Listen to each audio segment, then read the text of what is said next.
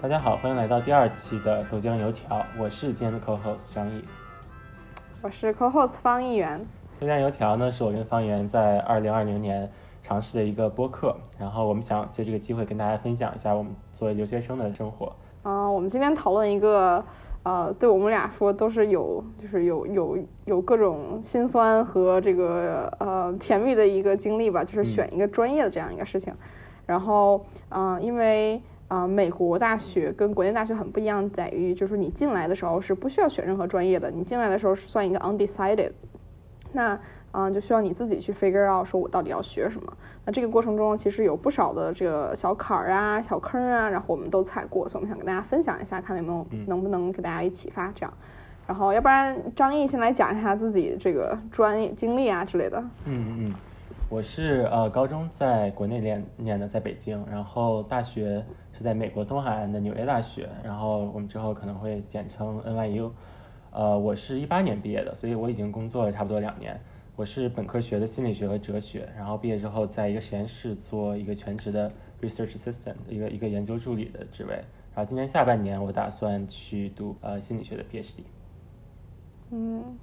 可以。然后啊、我呢也是在北京长大，然后在一直在北京读中学，然后读高中，然后呢一六年的时候来到康州，就是美国东海岸这边，离纽约大概一个半小时车程的这样一个地方，叫 New Haven，嗯，读耶鲁大学。然后现在已经读了三年了，然后我中间还离开了，休学了一年，去做了点别的事情，啊、对，然后我们现在讨论就是说，呃，对我现在学的专业是什么呢？就是也经历过不少的这个曲折吧。反正最开始进来的时候是学这个生物医学工程，叫 biomedical engineering，就是说白了就是做医疗器械呀，做这个基因呃基因治疗啊这种东西。然后呢，现在大三的最后一个学期就马上大四了，然后我决定要转专业，我要转成这个 ecology 和 evolutionary biology，说白了就是这个生态学和进化生物学。嗯，对，嗯，那是什么让你产生了转专业这个想法？嗯，我想专业就是非常简单的一个理由，就是这样可以少上一些专业课，然后多更有更多的时间去用来上其他的课程。因为简单介绍一下，就是在学校这边的这个课程设置。嗯，在 Yale 的话呢，你是需要三十六个学分毕业，那一门课是一个学分，三十六个学分通过四年修完，那平均一年要上九门课这样子。那其中只有这个十二个学分左右需要在你的专业课里面，就是绝大部分的课其实都不需要在你的专业课，你就可以随便上你想象的任何东西。你比如说你是个化学专业，那你可以上你的生物，你可以上历史，你可以上艺术，然后你可以上电影，都可以。嗯，但是我当时选的这个 biomedical engineering 是在耶鲁为数不多的这个专业课，超过二十二门的这个课程，就是它相当于挤占了我绝大部分可以上其他好玩的课的时间。然后啊、于是我也不是一个特别好的 engineering，我一直都就是一直都不是按照按部就班的上，然后能拖就拖，能跳就跳。嗯，直到现在，我觉得说，哎呀，时间不多了，然后一定要转一个更加就是比较 criteria 比较放松的这样一个学科，这样的话我就可以去上我真正想上、感兴趣的课，包括比如说上一些 CS 呀，多上一些设计课呀，这样子。对，嗯嗯，那要不我们来讲一讲我们是怎么，就是从最开始高中到大学，怎么样选到我们大学的专业的？呃，我先开始吧，因为我其实高中的时候从来没有想过大学学什么专业这个问题。然后我刚到大学的时候，选心理学其实是一个特别随机的事情。当时我有一个朋友，呃，也要来美国读大学，然后我就跟他聊天儿，然后我问他说：“你大学想学第一个学期报的什么课呀？”然后他说：“我报了一节呃 political science，然后一节心理学。”我当时一听，我觉得这两个特别有意思，然后我就跟他报了一样的。然后来了之后，上了心理学之后，感觉还挺有意思的，尤其是对呃，因为第一节是 intro 嘛，对里面那个社会心理学那个部分尤其感兴趣，所以后来我就继续第二个学期又上了一节社会心理学的课，然后之后也是呃继续继续上下去，所以我好像从来没有就是认真想过说我大学要学什么专业，或者认真考虑过说，嗯，心理学是不是一个最适合我的？我感觉我就是有点顺其自然的就这么走下来了。嗯对，然后大二的时候也是上一节哲学嘛，然后那会儿我，因为我觉得我高中开始一直是有一个这种就是学文科的情节的人，所以我一直想说有机会到大学可以多上一上这方面的课程，就是一些 humanities 的课程。对，所以后来我就又尝试了一下哲学，然后觉得也很有意思，所以我又挤出了一点空间，又学了一个 double major。嗯，我基本是这么一个情况。我有一个问题哈，就是，嗯，你就是你，比如说你上心理课，然后你觉得你对 social psychology 这个部分感兴趣，嗯你是那种就是哇，我好喜欢这个东西那种很强烈的感兴趣，嗯还是说哎这个东西，呃，it comes easy to me，and then I sort of enjoy it，是什么样一种就是状态呢？呃，你刚才说第二种其实比较像吧，因为当时我觉得我是一种感觉它不是呃比较简单，然后嗯自己又学的还不错那种那种感觉，并没有一个特别强的一种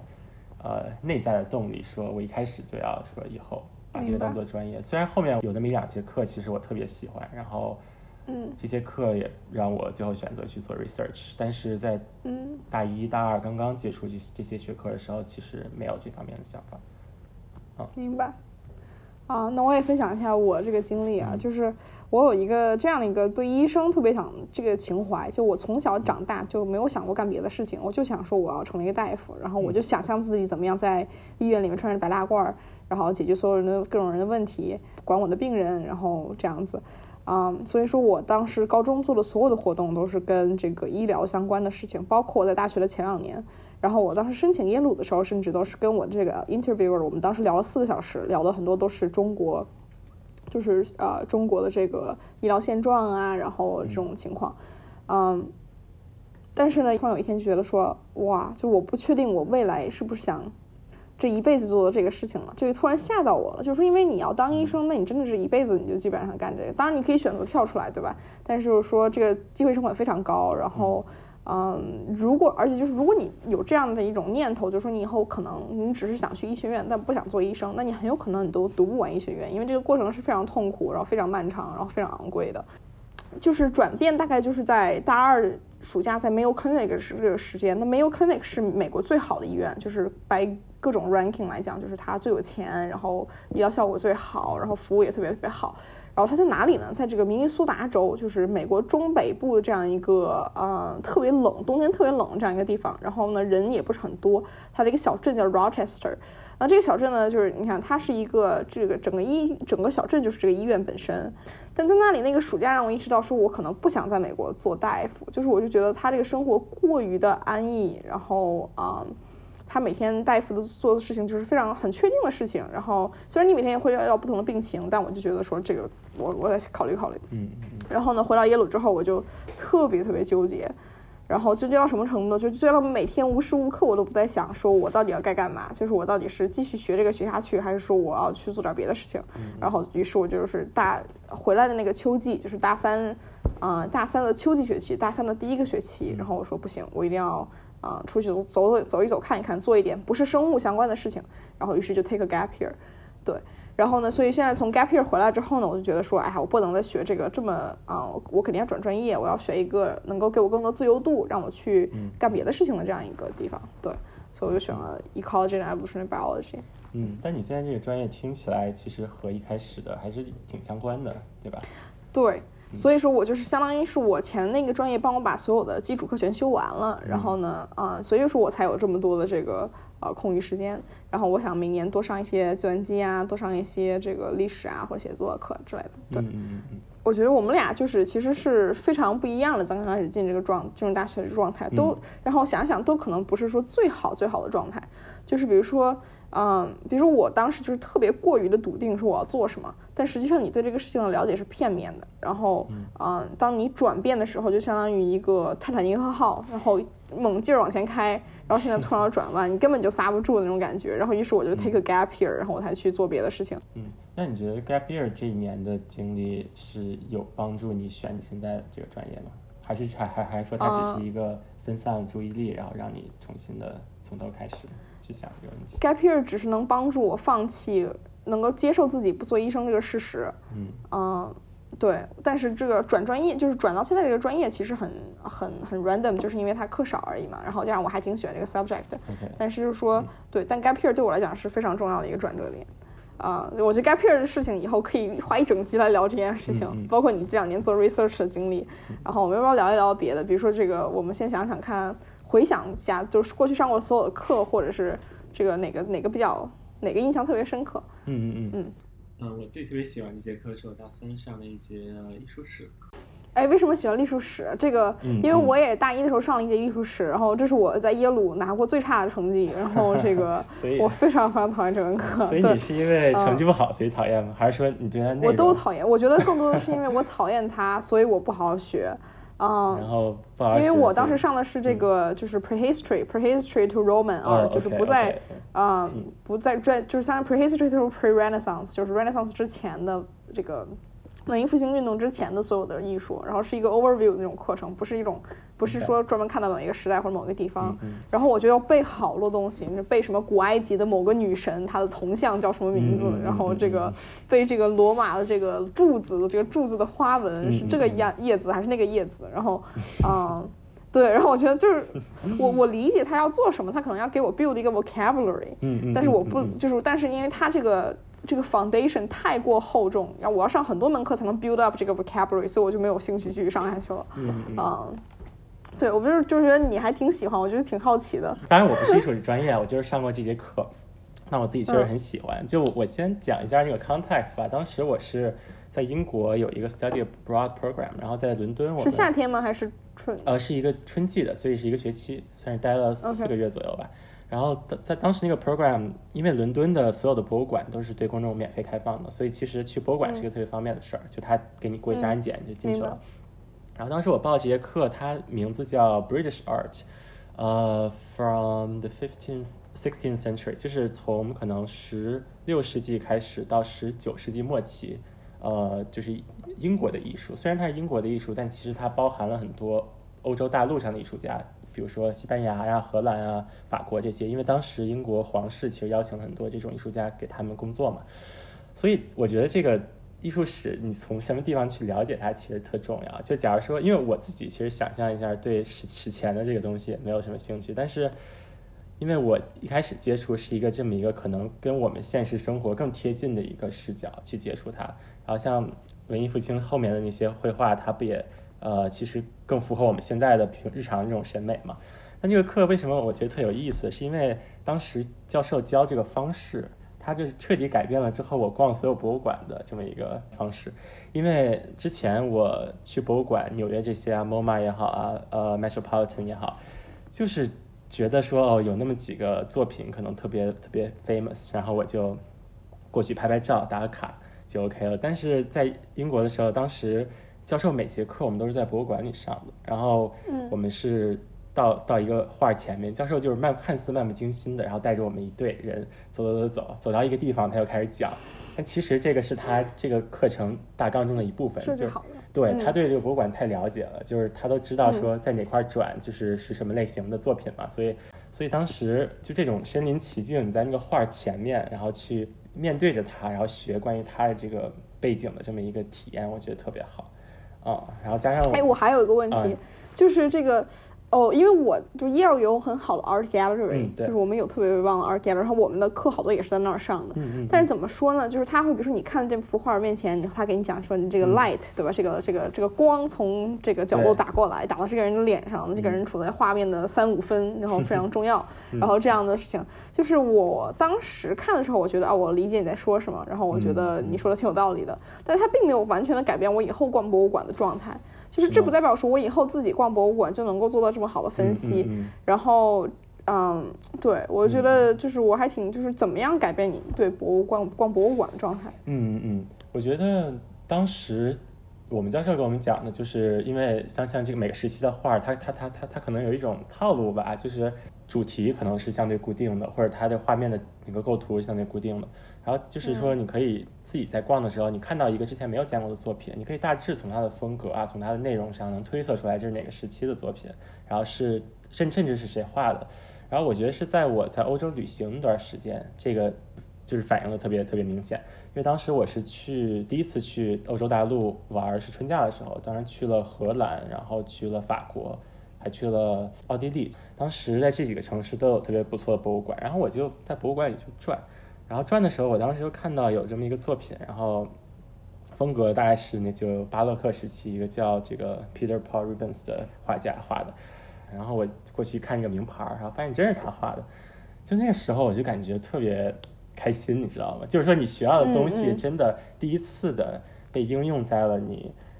这么一个现实生活一个意想不到的地方，感觉自己确实学到知识了，而且是那种可以去用的知识。对，所以我觉得是因为可能因为我那段时间恰好也旅行的比较多，然后每个城市也恰好都是那种。博物馆比较多的城市，所以，呃，艺就这个艺术史课上学到的东西会比较快的就能够给我一个正面的反馈吧，在在一个现实生活中，对你当时有在博物馆里就主动的去找，就是说，呃，跟跟你学过的类似的这种风格的东西嘛，然后有类似的体会吗？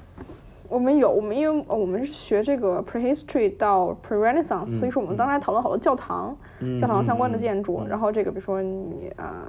这个哥特式风格的教堂，它两边的那个柱子是怎么样子的？然后怎么样把那个吊顶吊得很高，这样看起来更加宏伟，能让耶稣看起来更加的这个神圣。然后我们他这要求就是我们去纽约去那个 Saint Patrick's，嗯嗯，去看他的教堂，然后去在纽黑文里纽黑文这个城市里面看纽黑文的教堂是怎么样建的，然后。我的感觉就是我没有什么感觉，就可能我大概不太适合学这个吧。就是这些，嗯，比如说对我来讲，如果说我认识到看了一个画儿，然后我 recognize 这个 pattern，然后 identify 了这个 artist，那对我来讲就像 recognition 这样一个啊一个过程，并没有让我更好的理解这个东西本身。但我理解你在说什么，因为就是我，嗯，我不是学就是生物医学工程嘛，对吧？然后我们当时学过一些相关，比如说核磁共振相关的东西。然后直到有一天，我自己必须要去做核磁共振了。嗯。然后我就当时躺在那个机器里。躺在里面。我躺在那个机器里面，那个机器轰轰的响。然后那个，然后我就好，他还那个就是，比如说大夫跟你说你不可以带任何铁的东西进去。然后别人可能会不理解为什么不能带铁的东西进去，那我当然就理解为什么不能带铁的东西进去的嘛。然后包括他花多长时间，然后怎么断层，一层层扫描。哎，这个当时我就觉得有一种说啊，我学以致用的感觉。嗯。啊，所以我我也对。但是 art history 我再也没有捡起来过。其实那也是我上过的唯一一节课，但我就是觉得有这么一个小小的遗憾，就是要是我再多那么一年的时间，我可能会再上一两节 art history。对，就是因为第一节课给我感觉太好了，当然可能后面不一定有都像第一节课就这么好，因为可能从零到一是一个最最大的变化嘛。你当时需要背很多东西吗？呃，背画和名字吗？会有，但是印象中不是一个特别 intense 的事情，也可能因为我自己也比较喜欢，所以。周末我也去会图去博物馆重新的再看一下，所以这些可能自然而然就记住了，也不太需要当时刻意的去背。啊，这是我最 traumatized experience，因为这个，因为我们每节课都会讲到三十到三十幅画左右，就是刷刷过。嗯。对，然后这个，所以说到期末的因为期末的时候，基本上就是我有一个 Quizlet，Quizlet 是一个那种就是嗯。Flashcard 那种那种网站，然后你可以做 Flashcard，那当时好几百张这个画儿和他的名字要背，然后我整个人就是，我觉得我学化学学生物都没背过这么多东西。然后还有另外一样，我觉得就是 R H R，我可能肯肯定跟教的方法有关系啊，但就是当时要做 Visual Analysis，嗯，瞬间就把我带回来初中做阅读理解，就中文阅读理解的那种 体验，你知道？请问中心思想是什么？那我真的憋不出来，然后我就觉得这个非常痛苦。对，就是他回答就有一个套路是吧？就是说。对对，几个方面都要谈到，然后每个方面有有有两分啊什么的，啊。对，这个真的很可怕。然后从此也没有上过。但但我是觉得，那你你觉得你对 art history 这种就是对他这种阅读理解式的回答，那可能很多这种文科的课都可能不太适合你。就比如历史，我觉得很大程度上也是给你看图片，然后让你去记它的这些细节，或者就是你觉得它是 specific to art history 的，还是一个更。更，我觉得它是 specific to 我那门课，是吗？而且更加 specific，而且比而且相对来讲 specific to art history。嗯嗯，因为我也上过在 Yale 上过一门 history 课，正好现在可以讲一下这个。我在上 Yale 上过三门我最喜欢的课，其中一门呢是我大二的时候上的，叫 Asian American Women Gender History，就是嗯亚洲女性亚美呃怎么说呢？美国亚裔女性的这个历史。然后，但是当时这个课啊非常 intense，但你学到很多东西。然后关键在于什么呢？就是它这个课程的这个设置，让你啊真正让我觉得真正意义上在思考一些问题。嗯，课程设置是这样，就是每周会 meet 一次，然后之前你要读完一整本书，然后这一本书就是讲一个一就一般是一种就是口述历史，或者是以一个个人的视角去看这个历史时代。比如说以啊，比如说 Rouge，就是在这个。啊，柬埔寨当时压迫人民的时候吧，然后就有很多人要逃走。那逃走的时候，他就会讲，就是从一个人的角度，他会讲自己的父母怎么样带着自己和自己的姐姐一起，然后怎么样上船，然后怎么样来到美国，在美国在明尼苏达州怎么样生活下来，就是。就是我觉得后来我发现我对什么感兴趣呢？就是我不对整个历史的这个宏观的这种方向呢感兴趣。比如说我不关心，我不是很感兴趣说二战为什么会发生这样很大的问题，但我很感兴趣就是你们 individual 的他这个 story 和他的 suffering 和他的这个对，所以后来也读了不少这个呃，就是以从个人角度来讲历史这样的书，然后这是其中一个课。非常非常喜欢，所有上这个课人都很喜欢，这个教授也非常厉害，然后会很好循循善诱的引导你去思考一些问题，这样。然后第二个课叫 Blue，哎，这个课是特别好玩的一门课，叫蓝色。这个蓝色就是指我就我们说蓝色的那个蓝色。然后呢，嗯，上课的这上上这门课的时候，我特别讨厌这门课，就是 I absolutely hated it。嗯，但是回上上完之后，我就意识到哇，它是多么多么棒的一门课。它我们讨论所有跟蓝色相关的东西。比如说，啊，为什么蓝色跟忧郁经常挂钩？嗯，是什么样的历史原因导致说我们会把这两个连在一起？然后，嗯，包括比如说，为什么自然界中其实很少有蓝色的东西？就比如说，你想花儿啊、草啊，我们想都是大部分都是紫色的，很少有说纯蓝色的这样的一个一个物质。然后呢，这也跟很很后来我们就去这个去呃耶鲁找一个生物教授给我们讲那堂课，他就讲说，其实蓝色的这个 pigment 就是这个色素是非常难形成的。然后你看到鸟，如果鸟有蓝色的翅膀，那它们其实都是通过这个这个晶体结构导致的折射导致的蓝色，而不是像我们看花啊草啊是 pigments 导致的蓝色，就是有很多这样的 random 的一些很有意思的事情。然后。嗯，这门课我们还做了很多 art project，比如说我们当时要设计一张这个专辑的 cover，就是啊，这就很有意思了，对吧？就是我们要给一一一首曲，老师给我们一首曲子，说你要给这个曲子设计一个专辑的 cover。然后我现在觉得我做这个 podcast cover 特别用得上，就感觉说我当时怎么想这个大小啊，然后什么东西放到哪里，就也挺有帮助的。然后这个这门课最后的 final project 是一个叫呃 nanometer，就是说你要用做一个。呃，测量工具然后来量，就是来测量蓝色。我当时做了一个什么呢？就是我拍了连续一个月，我把当天的天空的颜色记录下来。然后呢，把这个颜色就是具体的色号通过比如抓取提出来，然后剪成块儿，然后最后贴在雨衣上面。这样的话，就是说你如果有一天下雨，或者是你一天穿这个衣服出门，然后你就可以看到，就你把雨衣举起来，你就可以看到说，哦，今天的颜色跟哪一块 match 上，就是特别，我觉得特别好玩，就是完全没有卵用，但是非常有意思这样一个事情。对。哎，我我有几个问题啊，对这个，一个是你们这个课是一个教授教，还是说他不同的不同的板块是不同的教授来教？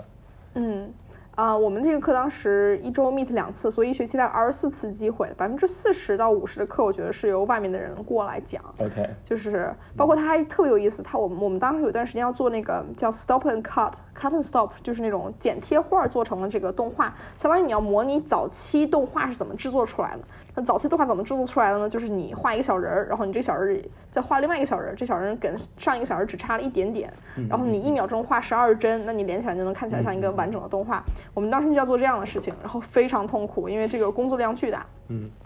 但那一门课请来了谁呢？请来了这个一个专门做这样的一个剪纸动画的这样一个人，这个人他给 HBO 很很多 show 就做过那种开头的那个片头，你知道吗？就比如说你看那个 Game of Thrones，嗯开头那个片头，然后配上很棒的音乐，全都是动画效果做出来的。其实很多都是用纸片，然后拼拼拼拼这样子。然后他就是其中这样一个人，他给我们讲他当时做怎么样一个 project，怎么把这个项目卖给 HBO，就是。嗯，就我觉得特别特别有启发性，就是你能看到说，哦，不光是说啊做艺术本身，你也能看到说这些以艺术为生的人，他到了四五十岁，他是什么样一个生活状态，然后他到底在做什么，怎么样在这个行业里面生存，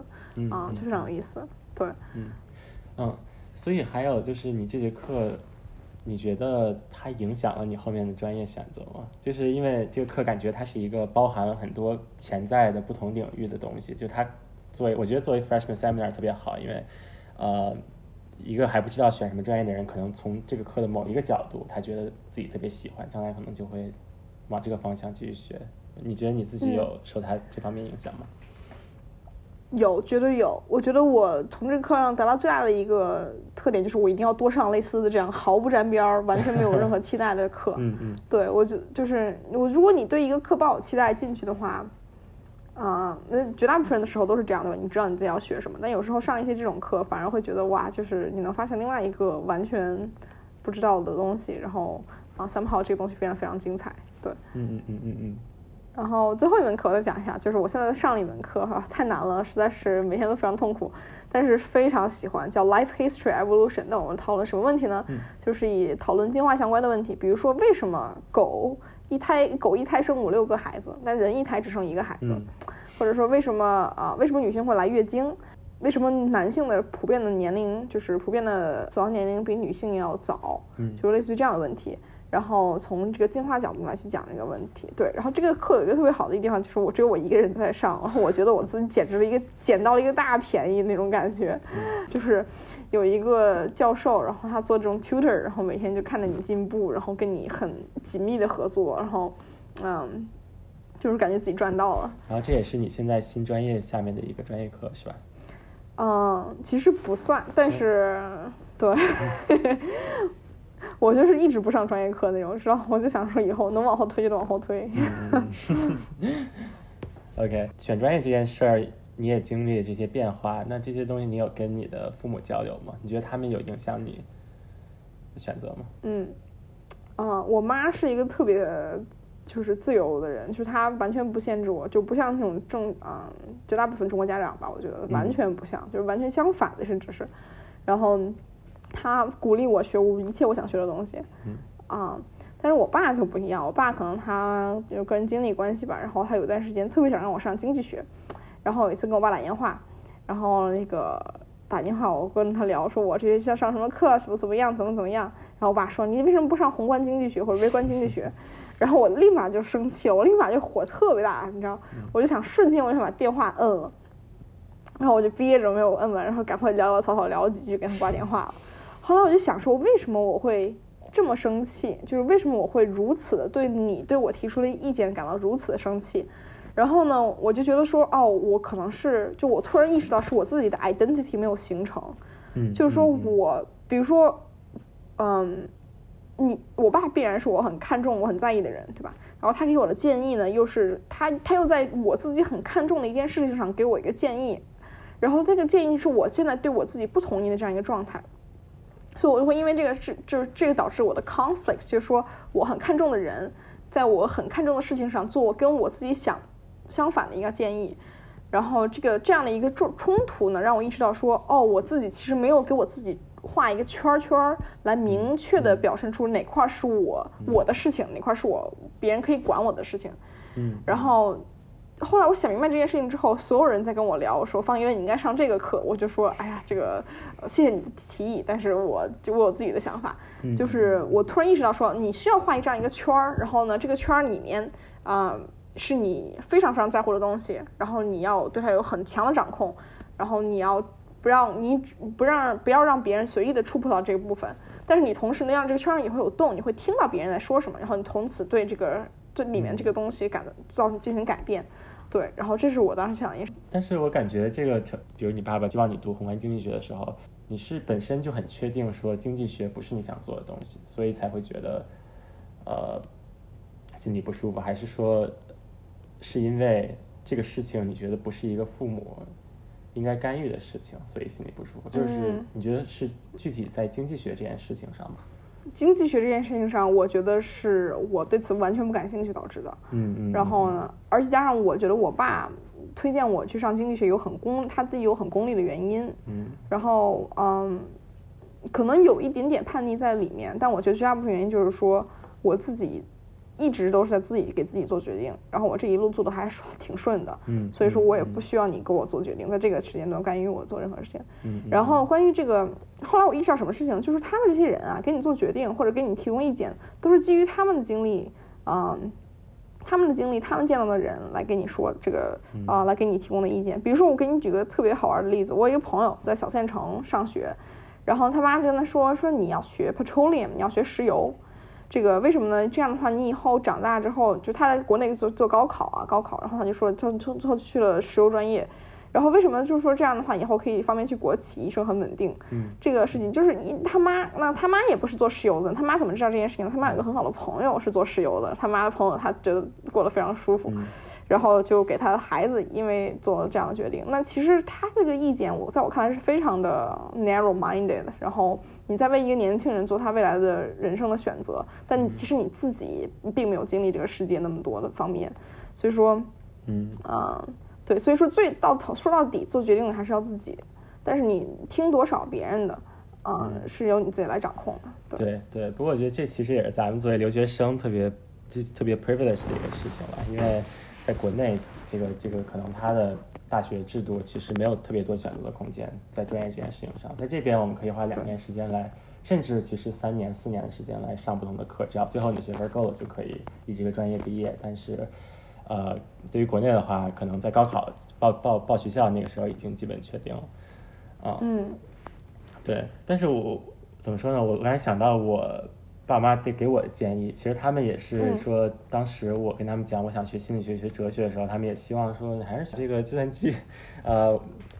工作比较好找，然后收入也不错，另外就是在各个领域都可以用嘛。然后我后来觉得他们这个背后其实这个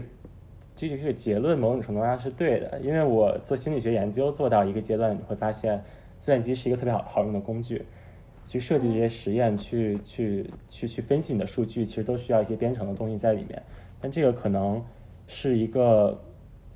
一开始作为心理学学生，你是没其实是没有没有人没有人会告诉你这一点的。就是一开始你只是去上课，然后可能真的你实际做做了研究，才能从这个过程中逐渐意识到说哪些其他的技能是需要的。就他专业课里不会说要求你一定要上多少门计算机或者编程的课，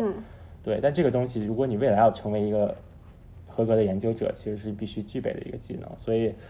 呃，我自己的经验反而是我现在觉得，当时我我算是比较叛逆，就是我就忽视掉了爸妈这个建议，不管他们给我建议这个原因是什么吧，我觉得他们这个内这这内容其实现在想想还是值得参考的，因为如果让我重新给几年前的我自己一个建议的话，我可能也会建议那时候自己去学这个东西。嗯，我想说两件事情，第一件事就是说这个。嗯，现在这个阶，我觉得咱们说话的这个时代最好的地方就是你随便什么都很好学到，就是就是 MIT Open Courseware，就是你真的就是想学任何技巧都是非常非常好学到的东西。而很多时候我会觉得说什么呢？我会觉得当你有一个 purpose 之后，你再去学它会更有效果。就比如说我很讨厌统计，我一向很讨厌统计。然后我觉得哇，就好枯燥啊！然后，但是我有一天我做一个实验，然后我突然说需要让我理解说我要用哪个 test 的时候，我再去看那个统计的书，那一切就不一样了。我会觉得说我学的更有效果，然后我也一样的把它补上。嗯嗯。嗯。对，这是我想说的第一件事。第二件就是说，我觉得我非常同意，就是我觉得到头来做决定的一定要是自己，一定要是自己想明白这件事情来做决定。但是中间那个过程中，一定要听别人说什么，然后想想他为什么会这么说，想想他说的有没有道理。然后在过程中一定要就是说啊，保证自己的情绪不在这个其中 play a factor。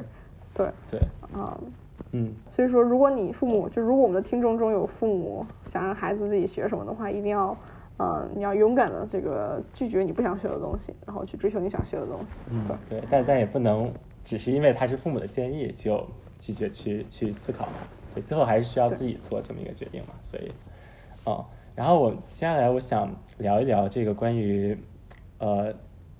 你的专业和身边人的专业这么一个问题，因为我不知道耶鲁的这个 norm 是什么，但是在我我们纽纽约这边，其实大多数人都是学这个计算机的。或或或者是金融的，或者是数学的，他们未来可能也是往这个方向去发展，然后毕业之后也是做这方面的工作，所以其实或多或少会有一个这个所谓 peer pressure 的一个问题。我不知道你在那边会不会因为你学学学校的差别，一个是大家的专业选择会不会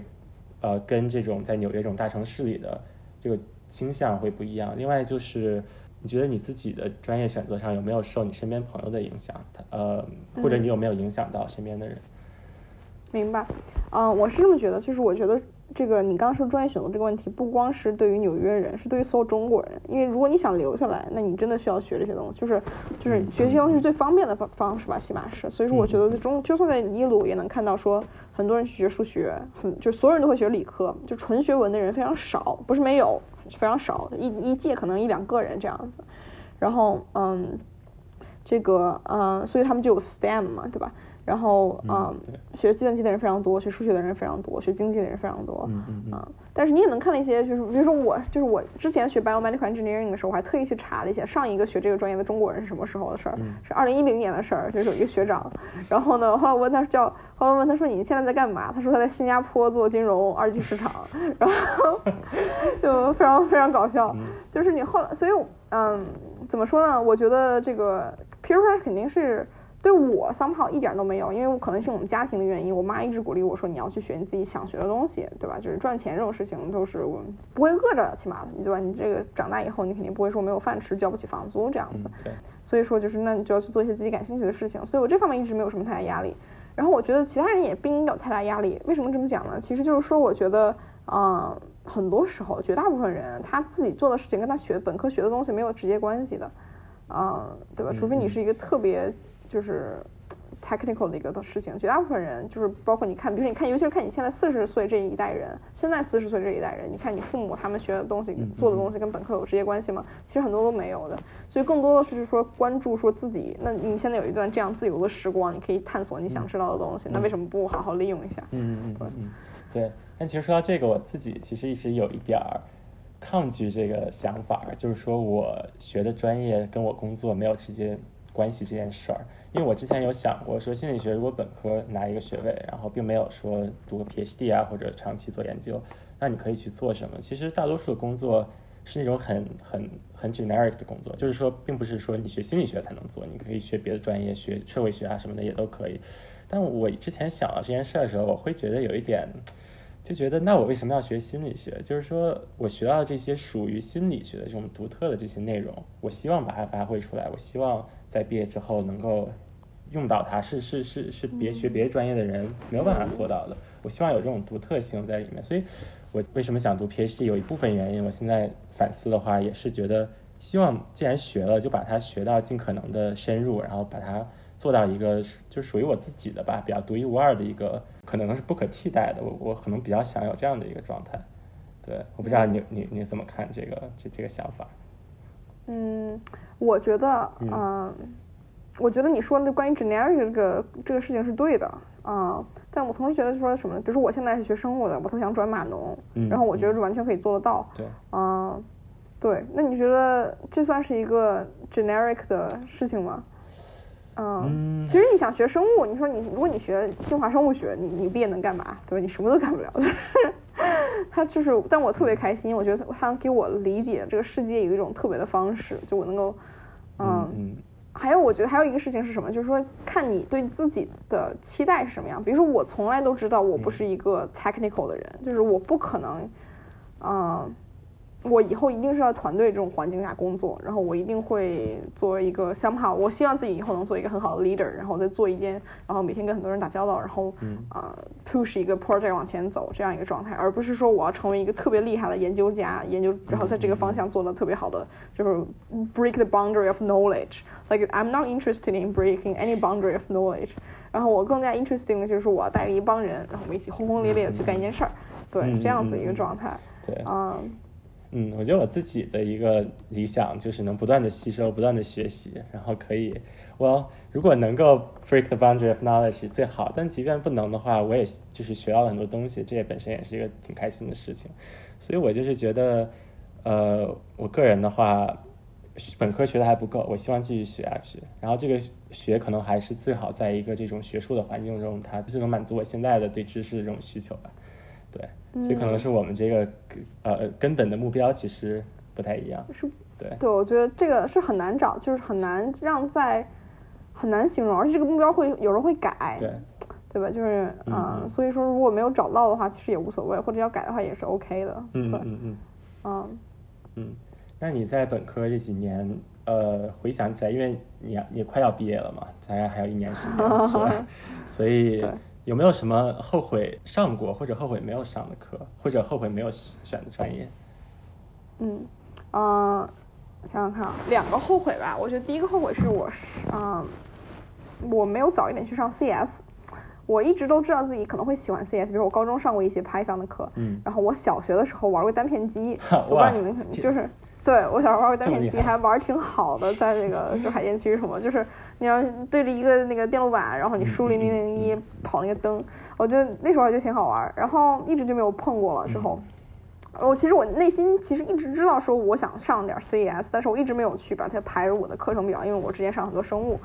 嗯。然后我后悔上这么多基础生物学嘛，因为我不知道你上没上过啊这种特别基础的生物学，就是很多都是离子通道，然后这个 molecular pathway 全都是要背的东西，然后你背完之后你也很可能想不起来，它并没有给你一种新的理解世界的方式，啊，只是很多很多的 facts 堆在你面前这样子。然后我也不太后悔，因为我觉得它能够就是如果我没有当时打定那个基础，我现在再去上一些生高级的生物课，我很可能不能理解我的就是那些那些过程，对吧？嗯，我大概后悔的就是第一点就是说没有早一点去上 CS。第二点呢，是我在整个四年中，我一直非常 hardcore，但是我上过两节水课，这两节水课我体验都非常不好，啊、对，然后我就觉得说也没有必要去去上这种就是以自己其实完全不感兴趣，真就是为了上水课上水课这种事情，我觉得非常非常浪费。对你有什么后悔的事情？除了上除了没学计算机这件事以外，啊，其实计算机这个现在想想也没有特别后悔吧，因为我觉得你刚才说的对，就这是一个比较技能性的东西，就是你可以自己自己自主的去学。后来我在在哥大这边做 research 这两年，也上了几节计算机的课，就是也算是把这些基础的东西就自己在实践中也掌握了。对，呃，除了计算机的话，我就有点后悔没有早点学哲学。呃，为什么呢？因为我之所以学哲学，刚才没有讲，是因为我大二的时候，同学带我上一节哲学课，这个课叫 ethics，就是一个很很很基础，谁都会，就是每个哲学专业都会上的课。但我当时觉得这个简直太有意思了，就是教授讲伦理学理论的时候，我就觉得不知道，就是一种特别强、特特别强烈的感觉，说这个东西就是我想想接下来做研究的东西。所以后面，但后来我就说，那我要不要考虑学一个哲哲学专业？然后之后，但那会儿已经大二了嘛，然后大三、大二之后我在英国的时候并没有上任何哲学课，然后大三之后我就相当于很紧凑的为了学一个专业，把课都排得很满。其实有有一点没有这种，呃，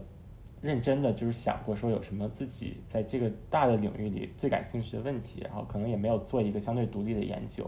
所以我觉得如果我早一点开始，到后期这个自己继续探索的空间会多一些。就比如心理学，到最后其实你已经满足了专业的需求，你还可以在这个基础上再去做一个独立的项目。对，这是我有点后悔的。嗯。哎，你能给我讲讲为什么哲学好玩吗？就是我有好多朋友都是在这个，就是他们都是在大二大三那个阶段发现哲学特别有意思，然后 就是但我就从来就没有 get into 过的，只能给我讲讲了？你上你上的是是哲学课有哪些啊？就是我没有，我就我没有认真上过，我就是、嗯。我是这样，就是我们学校有 shopping period，就是我们不需要在学期之前就决定上什么，我们是前学期前两周再去去旁听去听那些课，然后决哦定要上什么。嗯。对，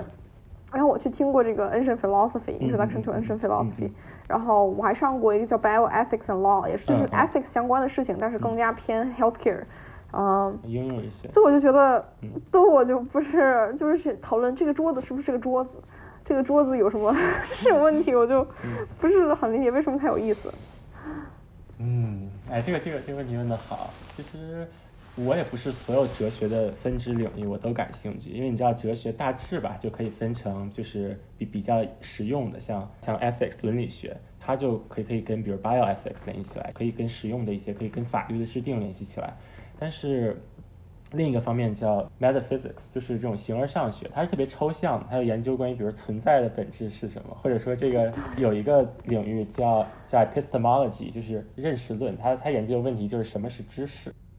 然后他们会研究一些比如说外部世界是不是真实存在这一类的问题。所以其实我对这个也没有特别强的兴趣，我觉得它挺脱离实际的。然后我觉得像像像 ethics 其实更有意思一点，因为后面也可以跟心理学结合起来。就因为哲学它会研究说，呃，什么事情是对的，然后你应该去做什么事情，然后才能实现一个比如说理想中的生活这样的状态。那心理学研究的可能就是说，那人们实际上是怎么做的？他们在什么情况下会偏离这种哲学家的 ideal？什么情况下他们会被被被就被各种的这种 bias 所所引导到别的方向。所以我觉得我可能内心对这种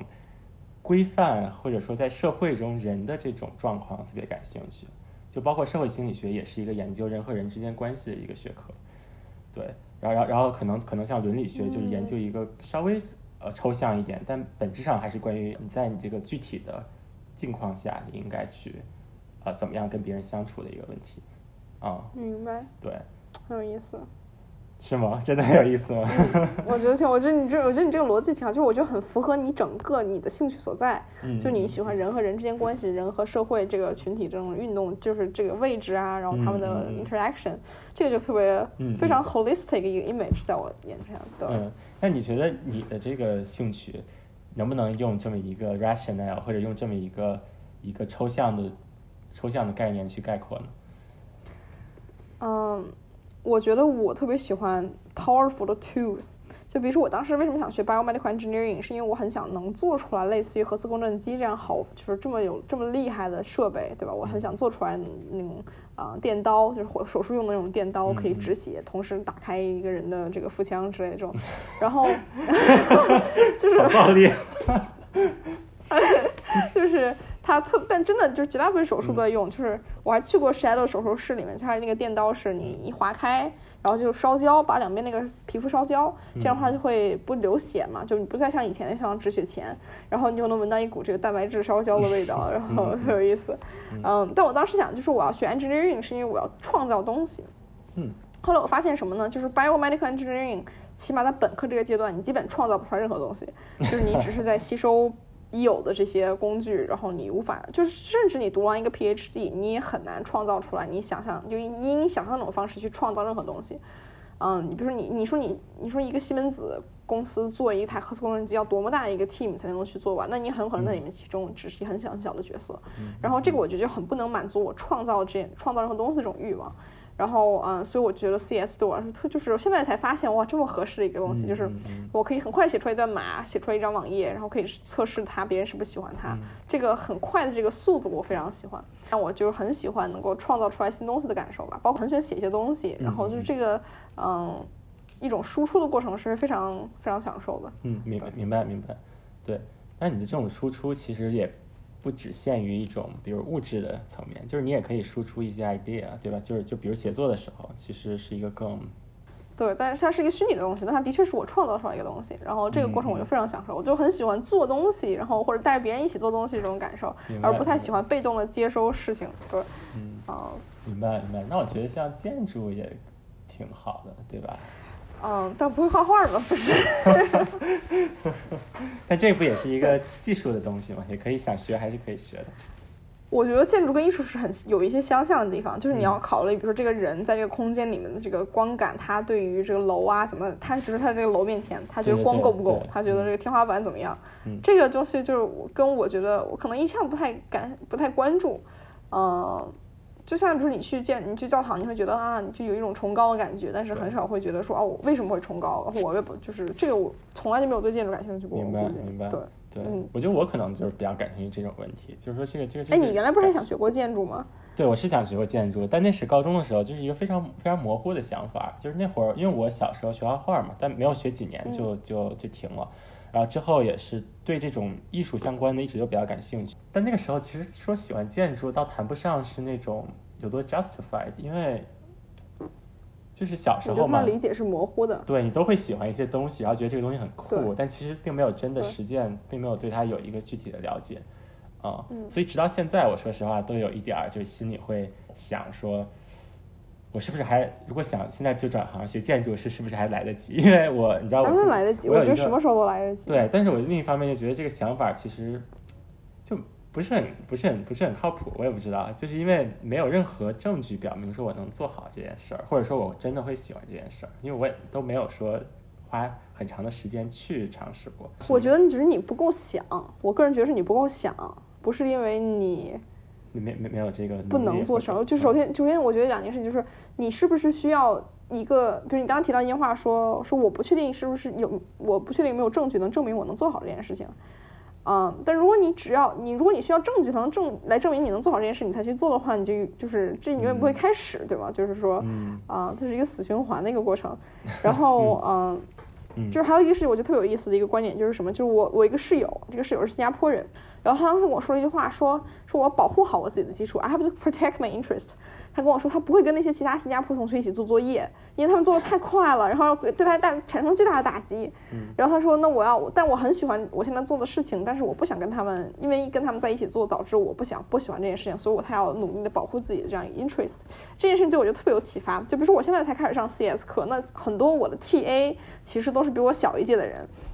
就是大二的学生，那我会我就不会因为这件事情而感到任何的，比如说我会觉得啊。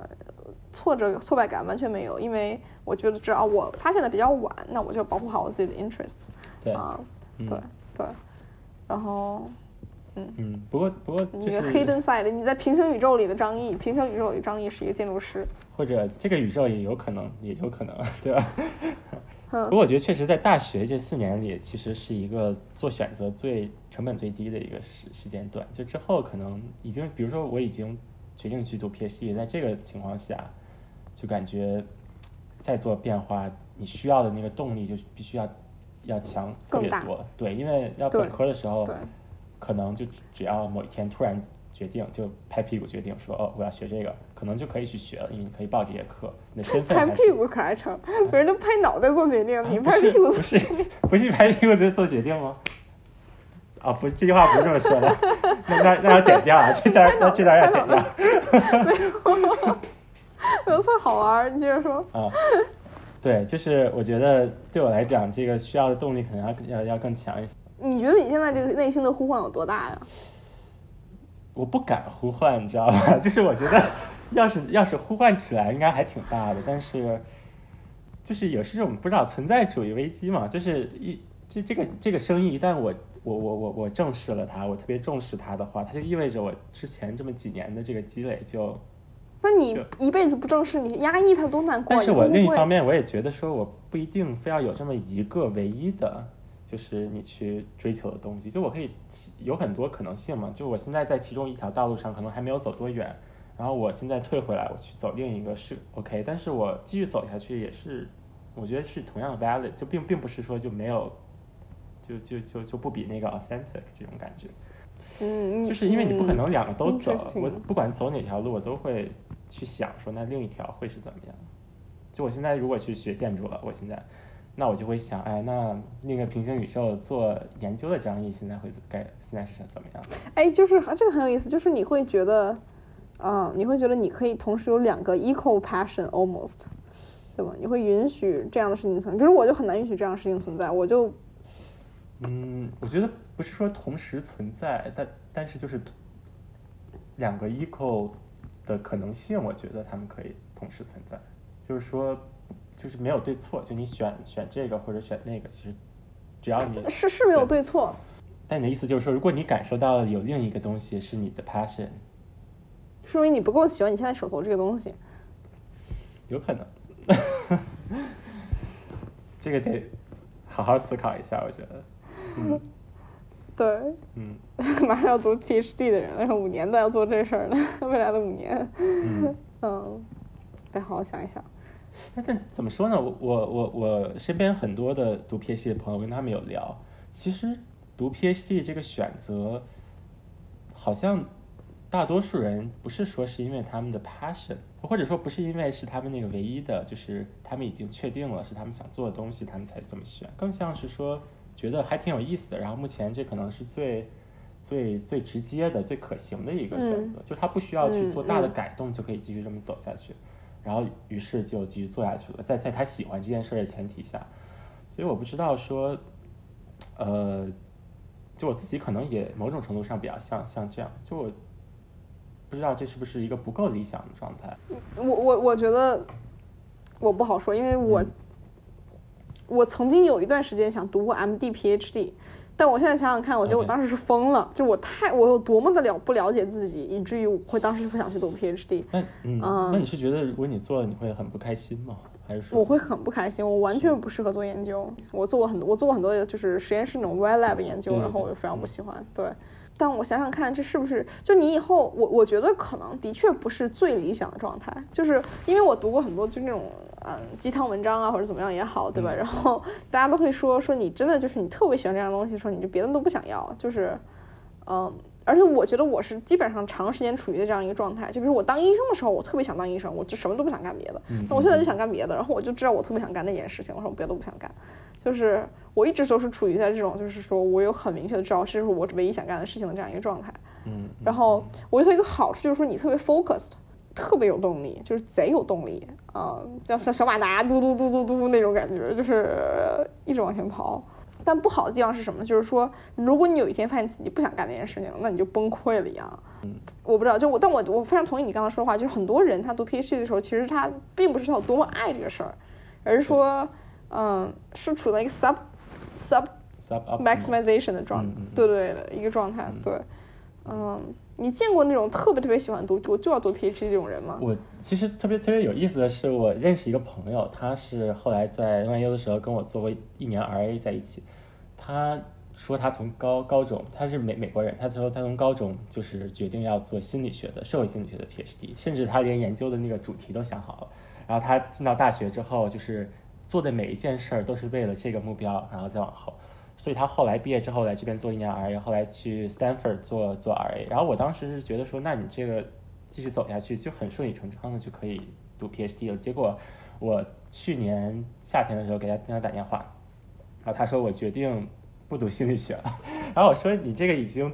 在这个目标下做了七年八年了，为什么突然就变了？他就说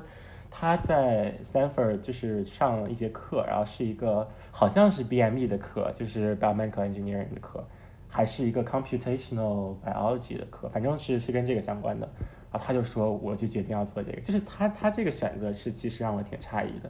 或者换句话说就是很。真的很难确定说，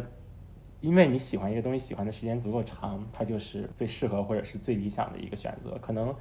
某某一天，一个你之前从来没想过的一个选项，让你知道了，然后你就一发不可收拾的就在这个方向上走下去了。这个我非常同意，我我我觉得这种状态也挺好。就我觉得读 P 是是非常好的选择，为什么？就是说你，因为你如果你比如说你有一天啊，你你不知道你自己想干什么，嗯，然后你就什么都不干了，那这非常可怕。这个还不如你 就是先选一条看起来现在最 optimal 的状态，然后有一天遇到更好了，你再跳出去，对吧？嗯。两两个二十多岁的人跟大家讲 人生选择上，讲我自己的人生选择。嗯，对。那我们这一期。就差不多这样。对，我我刚还想说，咱们可以就是以这么一个形式，就是给大一的新生或者高三今年准备读大学的人，如果咱们能给他们一些建议，就是从选专业的角度上。然后我因为我觉得我们两个的经历挺不一样的，所以可能各自比如说一小段我们的建议怎么样？好，我觉得最第一件事情就是说，你进大学的时候心态是什么样子呢？嗯，是你要有想过你想做什么事情这个问题，就是你想你要知道你想探索什么，但你不要过于笃定的相信说你一定要做这个，嗯，这是我觉得第一个想法，嗯，就是你要 remain your flexibility，嗯，第二个事情是什么呢？就是说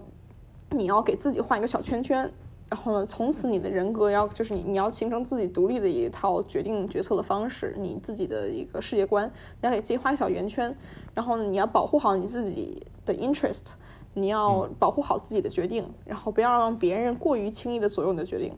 嗯，要是就是要听别人的意见，但是你要明确的知道说别人扇了你一巴掌，或者别别人把你推进这个坑，是别人把你推进去了，而不是你自己选择跳进去的，嗯，这个非常重要。然后第三个事情是，我觉得上很上一定要上写作课和编程课，就是这是啊，写作课是能够让你用。呃，用用一种方式去逻辑性的表达复杂的观点的一种方式，然后编程是未来，一定是会所有人都会需要一点，所以说就是这个我觉得必要上。然后第四点就是说一定要上小课，就是大课你只能学到这么多，小课反而是我觉得能够就是 seminar 能够帮助你真正意义上的思考。嗯，对，我说完了。说的很好，说的好好啊。瞎逼逼能力，你知道吗？都是 seminar 里面练出来的。我我就想到两个特别简短的两点啊，一点就是如果有什么想法，然后觉得是自己还可以去尝试的，一定要就是去尝试。就是像我学建筑这件事儿，其实一直都有，但是从来没有真的很认真的看待过它，所以到现在其实已经没有大学的时候是是选择的余地那么多了。所以如果有一个你一直很期待的一个事情，哪怕它可能不切实际，但是美国这个大学给你这个选择空间，所以其实勇敢的去尝试。对，另外特别好。嗯，另外一个就是我觉得还是应该认真的倾听。就是父母、父母还有身边的人给的建议，我觉得方圆说的特别对，就是一定要有自己的一个 circle，就是知道什么是自己想要的，然后不能让别人的意见就是左右你的选择。但是另一方面，不能因为呃这些人你觉得他们不了解，就就是一开始就不去听他们的建议，因为这些建议即便你不同意，你也可以经过思考意识到自己自己为什么不同意，这样的话反而更坚定了原来自己的想法。所以我觉得这种思考是很必要的。对，嗯，嗯。非常非常棒，非常哲理，嗯，非常有启发性。好，那我们今天第二期的这个豆浆油条就到这里。OK，那我们下期再见。